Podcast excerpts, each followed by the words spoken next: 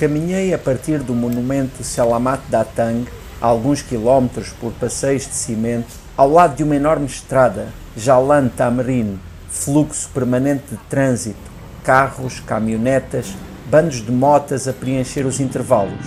O trânsito era um rio que, em vez de água, levava toda aquela chapa, fumo de canos de escape, homens com capacete, mulheres sentadas de lado no banco das motas.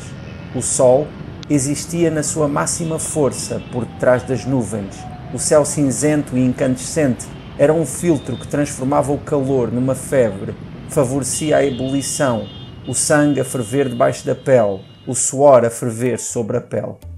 Cruzei-me com pouca gente nesses passeios amplos, sem o barulho permanente das motas, sem a habilidade daqueles motoristas a contornarem o trânsito compacto, aquele ponto da cidade com 9 milhões e 600 mil pessoas pareceria um deserto, povoado apenas por porteiros dos enormes prédios, escritórios, a olharem muito surpreendidos: quem é este? Para onde vai? E de repente, o topo do Monumento Nacional, habitualmente tratado pelo diminutivo Monas, apesar de ainda faltar bastante distância, talvez tanta como a que tinha caminhado até aí, ganhei novo ânimo. O topo do Monas archote de betão com mais de 130 metros de altura, apontava-me o sentido. Esse encorajamento reduziu o tempo à sua percepção. Cheguei à Medan Mardeka, Praça da Independência, em minutos que me pareceram poucos, mas que não contabilizei no relógio. A manhã era irreversível. Avançava em direção ao meio-dia. Nos jardins que circundam o Monas, grupos de estudantes aproveitavam a sombra de árvores pouco frondosas, rapazes com gorros de renda, raparigas de véu. A relva era rala e amarela. É duro suportar a sede sem poder mover-se, preso por raízes. Admirei o monumento ao longe, à sombra. São interessantes as formas que os povos escolhem para simbolizar a luta pela independência. Uma torre a querer chegar ao céu, fogo feito de pedra. José Luís Peixoto, cá estamos para mais uma conversa a propósito de uma viagem que fizeste e não, não posso deixar de passar um aspecto que é diferente de todas as outras crónicas.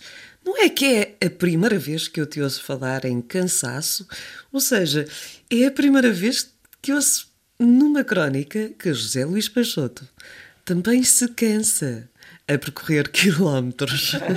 Não, é que efetivamente Jacarta é uma cidade muito propícia a esse cansaço. Aliás, uma das descrições que é feita e que acho que ainda assim até é uma descrição ligeira quando comparada com aquilo que é a realidade de, de Jacarta, é, é a questão do trânsito. É que estamos a falar de um lugar uh, que tem um trânsito absolutamente uh, exasperante. Uh, são milhares e milhares e milhares e milhares de pessoas a circularem nas estradas e é uma cidade com um nível de falar de, de, de, urban, de urbanidade, digamos assim, de um caráter urbano tão intenso, tão intenso que é exasperante. Uh, isto somado a temperaturas altíssimas uh, faz com que seja muito cansativo uh, caminhar em Jacarta. Aliás, a, minha descrição é de, de caminhar que, em, em, passeios desertos, porque uh, pouca gente faz aqueles caminhos a pé, por isso é que as estradas também estão tão cheias, não é? Logicamente estava a meter-me contigo até porque percebi, como é óbvio, que tinha a ver com o calor. Um, é porque ali a meio da crónica, sensivelmente, falas na relva uh, amarela, também a sofrer com essas temperaturas. Mas parece-me que quando falamos de Jakarta, e se calhar sou eu apenas que estou aqui com esta, com esta ideia, uh, mas quando falamos de Jakarta do ponto de vista turístico, não é bem uma cidade como ela é que é vendida, um, já que Jakarta é uma grande capital, com arranha-céus, com uma vida noturna muito agitada, uh, com uma convergência ali também de várias culturas, mas não parece ser essa a imagem vendida ao mundo. Não, o que acontece é que Jacarta não é propriamente um, um destino turístico. Uh, Jakarta, pronto, sendo a capital da Indonésia, uh, é, é, a capital de um país enorme, não é? A Indonésia, uh, pronto, é, um, é uma ilha arquipélago, não é? que tem um número de ilhas imenso, acho que ultrapassa, imagina, as 15 mil ilhas, não é? Algumas das quais com culturas próprias e com pronto, e com particularidades enormes. E claro, o grande turismo da Indonésia é, é Bali, por exemplo, e são, são outros lugares.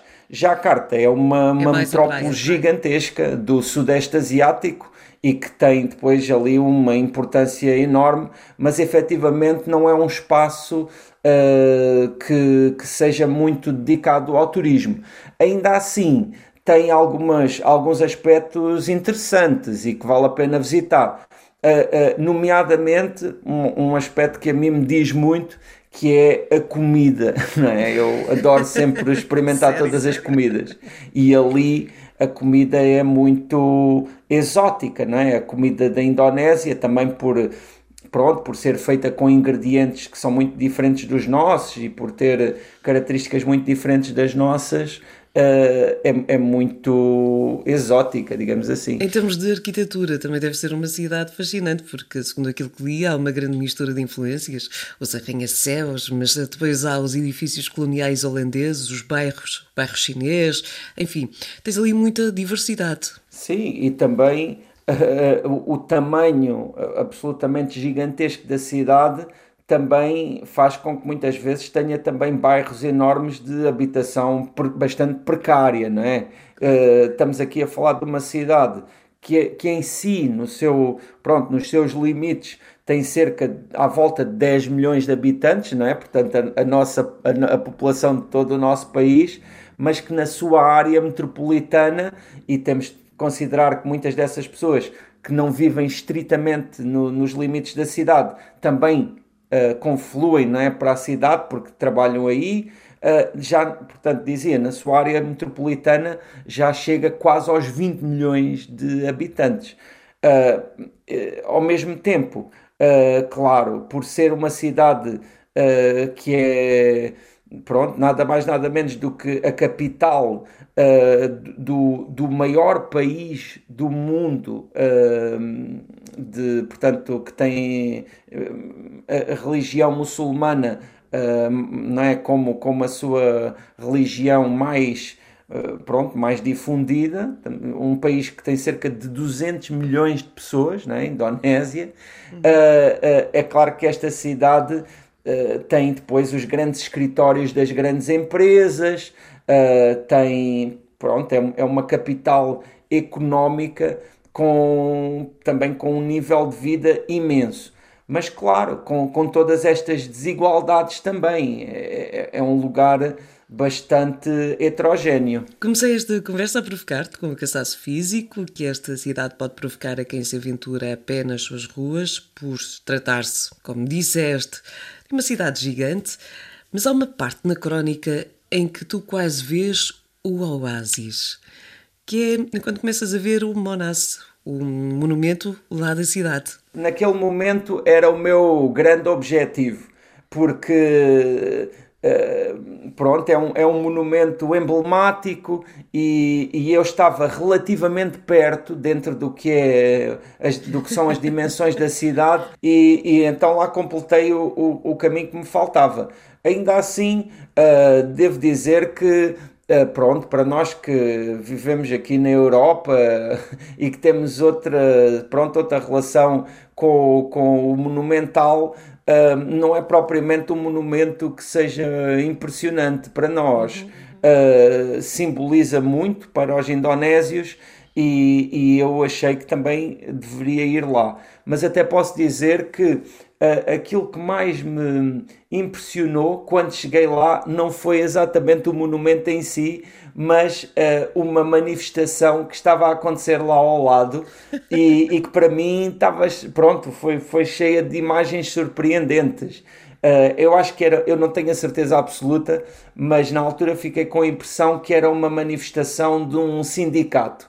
Pareceu-me que era ali alguma reivindicação laboral que estava ali a, a acontecer. Mas foi tão interessante, não é? Porque estamos a falar de um lugar, como eu disse, onde existe esta maioria de pronto muçulmana, mas que tem uma vivência uh, bastante diferente, do, do, por exemplo, dos países árabes ou, ou de outros lugares. Provavelmente mais comparável com, com a realidade da Malásia, por exemplo. Uhum. E, e, isso é muito interessante, a forma como as mulheres, por exemplo, se apresentam e como elas se comportam, também a forma como ali naquela circunstância de uma manifestação havia tantas diferenças em relação ao que são as manifestações aqui no nosso mundo. Eu, na altura, esse, esse caminho até ali ao monumento acabou por ser salvo por esse acontecimento que, na verdade, para mim foi muito mais colorido e muito mais exuberante. De facto, porque estamos a falar de uma torre sem simbolismo para nós, uma espécie de um, de um obelisco. Sim, e é uma construção recente, é uma construção de betão. Nada a ver com o nosso conceito europeu de monumento, para nós tem habitualmente para lá 200, 300 anos. Uh, mas que lá tem muito simbolismo. Claro que sim. José, foi um prazer viajar contigo pela Indonésia, mais especificamente por Jakarta. Na próxima semana estamos de volta porque há tanto mundo por descobrir.